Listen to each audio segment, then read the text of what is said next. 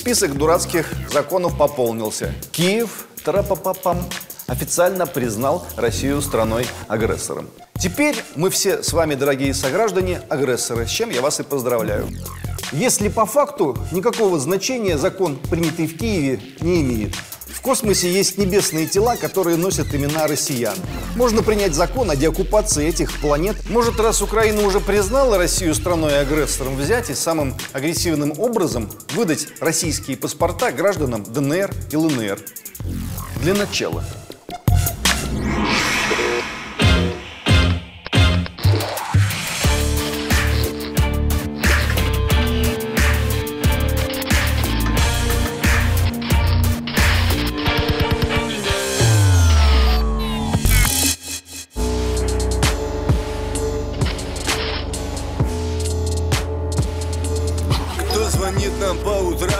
Нас не застает в постели. Если слышно террорем, значит мы достигли цели Лай собак, вой сирен, наши ставки или-или Если нас не взяли в плен, ждите новостей в эфире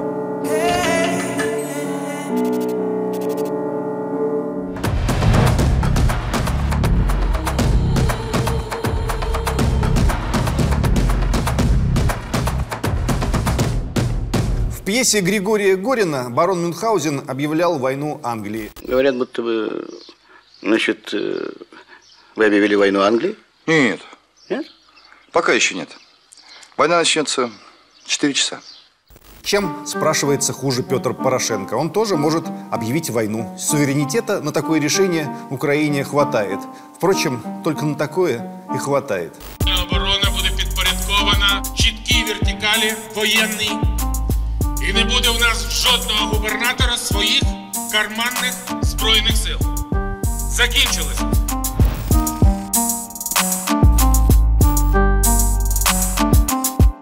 І сьогодні Петро Порошенко оголосив війну персонально мені. І він використовує весь свій інформаційний ресурс на боротьбу проти мене особисто. Сьогодні загрози, перед якими постала Європа, такі ж, з якими борються в Україні. Моя країна оголосила війну тероризму. Объявил и притаился. Ну как там? Никто всерьез не отнесся? Обсуждают? Спорят? Ну хорошо, хорошо. Этого и добивались. Итак, в Киеве принят закон об особенностях государственной политики по обеспечению государственного суверенитета Украины над временно оккупированными территориями в Донецкой и Луганской областях. Журналисты окрестили документ законом о деоккупации и реинтеграции Донбасса. Законопроект номер 7163 об особенностях государственной политики по обеспечению государственного суверенитета Украины над временно оккупированными территориями в Донецкой и Луганской областях Верховная Рада приняла 18 января после почти четырех месяцев обсуждений. В документе Россия значится страной-агрессором. Там же сказано об аннексии Крыма и отсутствии возможности прямого диалога между Киевом и самопровозглашенными Луганской и Донецкой народными республиками, ЛНР и ДНР. Вся ответственность за события на Донбассе перекладывается на Россию. За участие в деятельности оккупационной администрации и нанесение ущерба Украине предусмотрена уголовная ответственность. Таким образом, принятый Верховной Радой закон чуть более чем полностью противоречит Минским договоренностям, под которым ставил подпись президент Украины Петр Порошенко. Если по сути, то схожее решение принимала Россия в ходе конфликта на территории Чечни. Если по факту, никакого значения закон, принятый в Киеве, не имеет.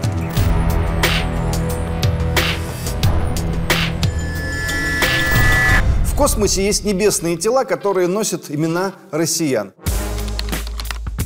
Малая планета Василий Ермаков находится в так называемом поясе астероидов, который находится между орбитами Марса и Юпитера.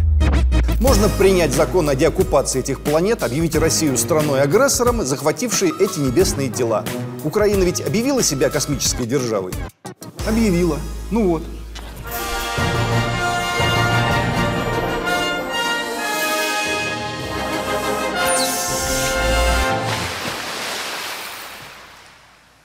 Почему бы теперь не отстаивать свои интересы в космосе? Переименовать, например, планету Пушкин, открытую, между прочим, в Крымской обсерватории, в планету имени Бандеры или в твердыню Шухевича.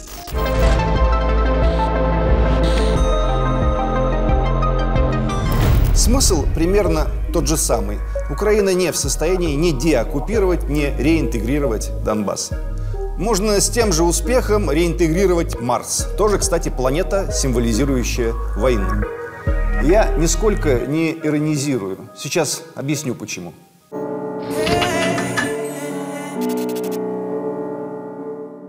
В истории мирового законодательства существует множество абсурдных законов. Можно ввести коня в Сенат.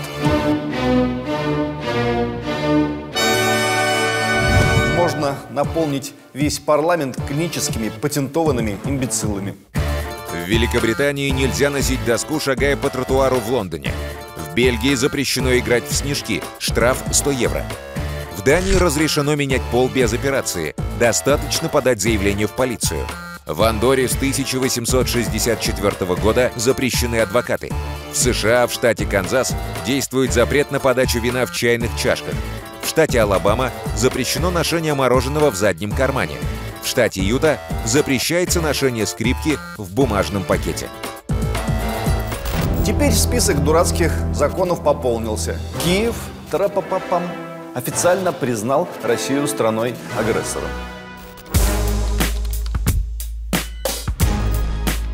Территории законодательно провозглашаются временно оккупированными российскими оккупационными войсками. Россия Украина квалифицирует как страну-агрессора, а за собой мы фиксируем право на самооборону в соответствии со статьей 51 Устава Организации Объединенных Наций. Закон усилит нашу позицию в борьбе за освобождение заложников и в вопросе возможного размещения миротворцев ООН в Донбассе. Россия, как страна-агрессор, не будет иметь никакого права на участие в этой миссии.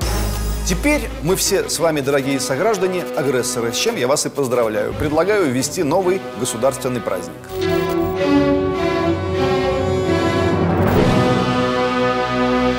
Отныне 18 января – день агрессора. Можно всякие ролевые игры в этот день проводить в семейном кругу или там, на производстве, выходить из дома в доспехах или в камуфляже, петь патриотические агрессивные песни, плясать патриотические агрессивные танцы, устраивать патриотические агрессивные стрельбы, запускать в небо патриотических агрессивных змеев. Всюду развешивать плакаты с подобающими цитатами из русской классики. «Отсель грозить мы будем шведу», ну или кому там. А теперь стреляю я. Я забегаю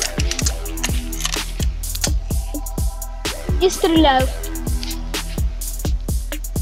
Я нагнусь, чтобы мне было удобнее.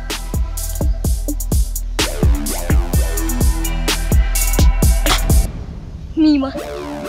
Согласно киевскому закону, агрессоры мы почему-то только в Донбассе, а не в Крыму. Но это детали. Принятый закон расширяет полномочия президента Украины, дает ему право применять вооруженные силы в мирное время и устанавливать границу оккупированных территорий. Силовикам разрешено обыскивать жилища, транспорт и предприятия в зоне конфликта. Признав Россию агрессором, то есть сказав «А», Украина должна вспомнить и следующую букву алфавита и наказать агрессора, если не в Ростове и не в Белгороде, то хотя бы в районе Донецка. Неважно, есть там этот агрессор или нет. Однако, чтобы это сделать, надо пренебречь рядом пунктов Минских соглашений, а еще ряд выполнить. И на это украинская власть пойти не может, потому что там начнется новый Майдан.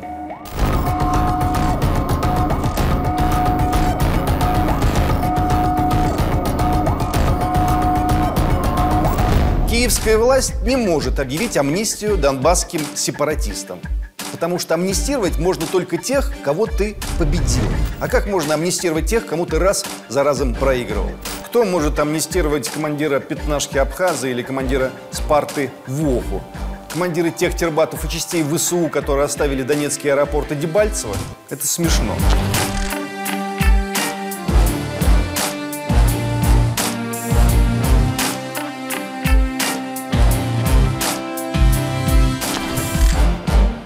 Киевская власть мысли не может допустить о том, что Донбасс проведет выборы местного уровня, потому что а вдруг амнистированный и спокойно переизбравшийся Александр Владимирович Захарченко возьмет и выдвинется в президенты Украины.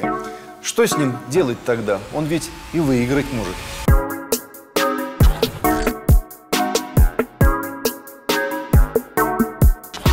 А в свою очередь амнистированные Абхаз и Левуха на полных основаниях возглавят батальон или полки народной милиции Донбасса. Или тоже куда-нибудь выдвинуться. Может быть, вместе с батальонами, может быть, без, неважно.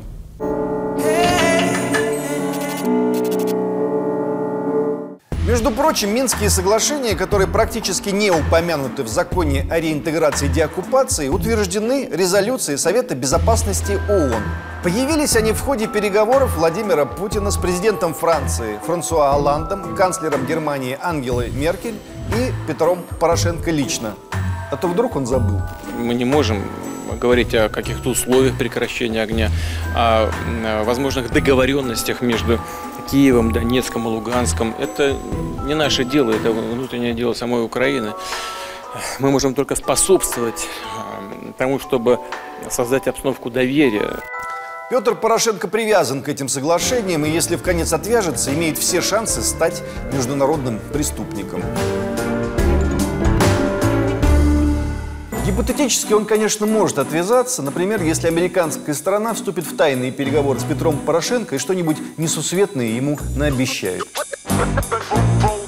Записать мальчиша-плохиша в наше славное паршуинство. Назначить плохишу в услужение всех мальчишей, которых мы возьмем в плен в этой войне. Выдавать мальчишу-плохишу ежедневно варенья, 10 панок, печенья, 20 пачек, халвы ореховой, полтора килограмм, а сгущенного молока по 24 банки в сутки. А еще, хороший плохиш, за твое предательство и измену, которую ты совершил для торжества нашего буржуинского дела, награждаю тебя высшим буржуинским орденом, белым крестом предателя первой степени. Проблема только в том, что Америка страна нестабильная. Там сегодня один президент, завтра второй. И не факт, что обещания, данные тебе сегодня, завтра же не начнут использовать против тебя. Для этого даже смена президента не нужна. Глядя на Трампа, есть твердое ощущение, что сегодня он может тому же Порошенко пообещать одно, а завтра посмотреть своими веселыми наглыми глазами и сделать все ровно наоборот, даже не уведомляя коллегу о том, что прежние договоренности были шуткой. That's right. Другим поводом для немедленной реализации закона о деоккупации Донбасса может стать обострившееся майданное противостояние. Четырехлетний юбилей Киевского Майдана характеризуется одним, но несомненным достижением молодой украинской демократии. За четыре года Майдан там так и не завершился.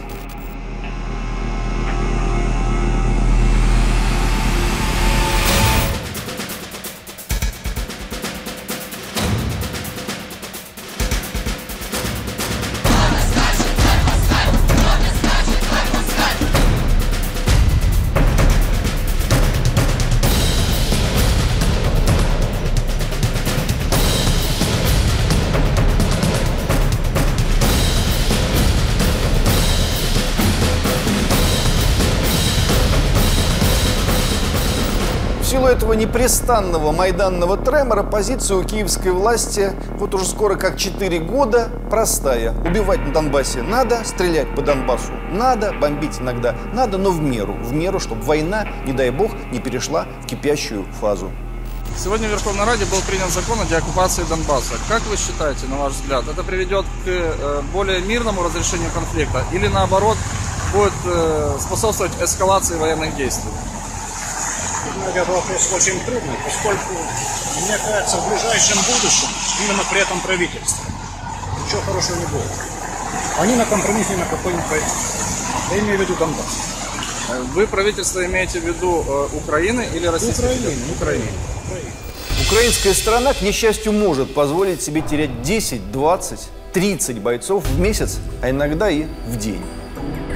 По состоянию на 28 октября 2017 года с начала проведения АТО боевые потери составили 10 710 военнослужащих Вооруженных сил Украины.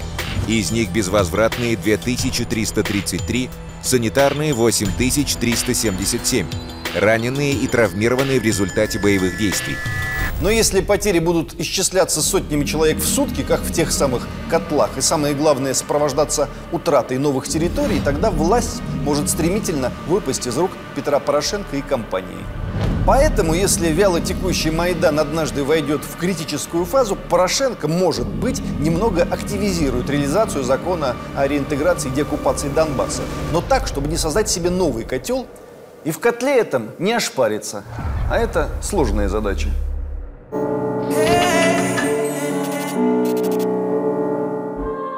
По сути, закон о реинтеграции имеет только внутреннюю силу. Это закон о личной и глубокой интеграции Петра Порошенко в его собственную должность. Смысл закона достаточно банальный. Руководство США и Украины имеют разные целеполагания, но одинаково не заинтересованы урегулировать конфликт в Донбассе.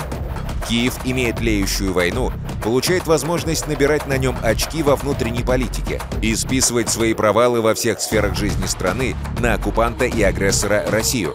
Штаты же стремятся поддерживать очаг нестабильности у границ России, регулярно раздувая который можно пытаться давить на Москву и подрывать российскую безопасность. Во-первых, Порошенко наделяет большими полномочиями ВСУ, которые подчиняются ему, тем самым ослабляя позиции Арсена Авакова, руководящего силами МВД, Национальной гвардии и разнообразными тербатами. В конце октября 2017 года сын главы МВД Украины Арсена Авакова Александр был задержан сотрудниками Национального антикоррупционного бюро Украины по делу о растрате при закупках рюкзаков для Нацгвардии. Сальвы. Как оказалось, МВД Украины заключило договоры на закупку 6 тысяч рюкзаков общей стоимостью 16,5 миллионов гривен. Эти рюкзаки были приобретены через предприятия, подконтрольные Александру Авакову. Общая сумма ущерба оценивалась в более чем 14 миллионов гривен. Часть золотых рюкзаков сшили в тюрьме, как заявил на суде прокурор специализированной антикоррупционной прокуратуры Александр Снегирев. Себестоимость одного такого рюкзака до 100 гривен. МВД закупало их по 2900 гривен. В ноябре 2017 года Авакова-младшего выпустили из-под стражи с запретом покидать Украину и обязали носить электронный браслет. Во-вторых, конкретно в этом январе Порошенко стал фигурантом сразу нескольких скандалов. Один раз под псевдонимом Лолита, другой раз под псевдонимом Инкогнито. На сайте грузинского телеканала «Рустави-2» продемонстрировали документы, из которых следует, что Порошенко – агент ФСБ. Оппозиционный грузинский канал «Рустави-2» близкий к Михаилу Саакашвили, обнародовал документы, которые касаются задержания Петра Порошенко в аэропорту Пулково в феврале 2007 года и запретом на въезд на территорию России. Согласно информации канала, это были письма, которые Петр Порошенко собственноручно написал директору ФСБ, доказывая, что не является врагом России. Пресс-служба президента Украины открестилась от документов, назвав их низкопробной подделкой и фейком. Глава информационной службы грузинской телекомпании «Рустави-2» Надар Меладзе заявил, что не сомневается в подлинности документа. Наконец, самое комичное, Порошенко умудрился истратить полмиллиона долларов на свой новогодний отпуск на Мальдивах, где в целях конспирации подписался Петр Инкогнито. В целях безопасности СБУ выдала Порошенко и его семье паспорта на вымышленные имена. Президент решил отметить Новый год и Рождество на Мальдивах, причем под именем Мистер Петра Инкогнито. Аренда острова с виллой Шеваль-Блан, где отдыхал политик с семьей, стоит 46 тысяч долларов за ночь. Порошенко провел на райском архипелаге 6 ночей, потратив 276 тысяч долларов. Перемещалась президентская семья на самолете Falcon 7X, аренда которого стоила 188 тысяч долларов. За дайвинг, как выяснили журналисты, Порошенко заплатил 18 705 долларов. В итоге Порошенко оставил за дополнительные услуги на острове 37 550 долларов. Платил президент Украины наличными. Нужно быть посмелее. Он хочет, чтобы считали его инкогнитом. Хорошо, допустим, и мы трусы. Прикинем, как будто совсем и не знаем, что он за человек. Надо бы проверить по другим курортам, не появлялся ли там отдыхающий, подписывающийся Петр Бесфамильный или Петр Никто и звать меня никак. Ревизор из Петербурга. Инкогнито.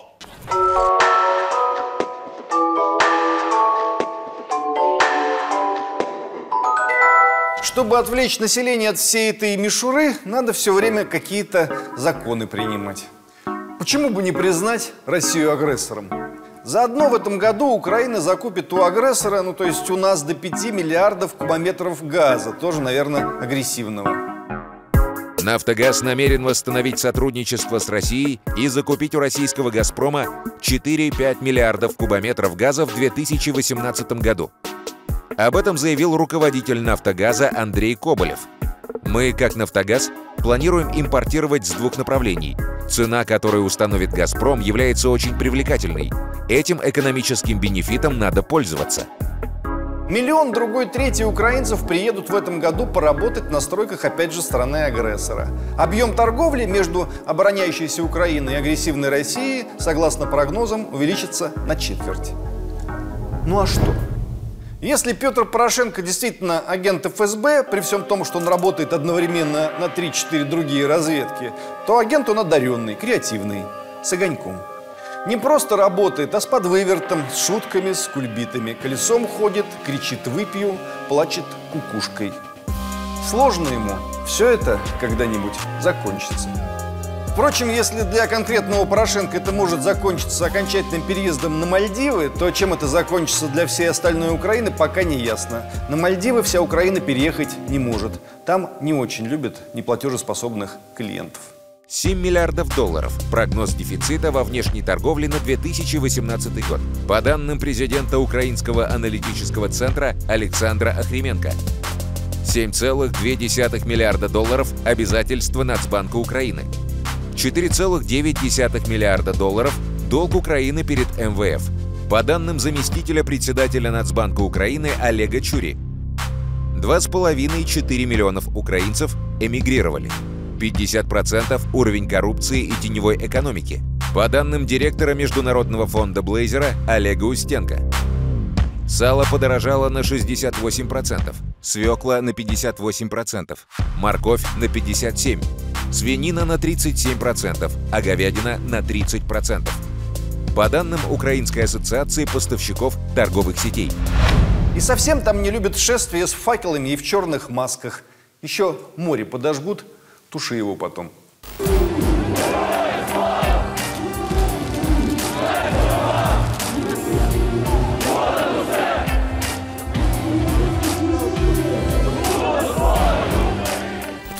Украина может стагнировать еще очень долго, надо отдавать себе в этом отчет. Там живет 36 миллионов человек, из них 1300 социально опасных, зараженных тотальной русофобией психопатов. Один психопат может третировать целый подъезд и свою семью к тому же.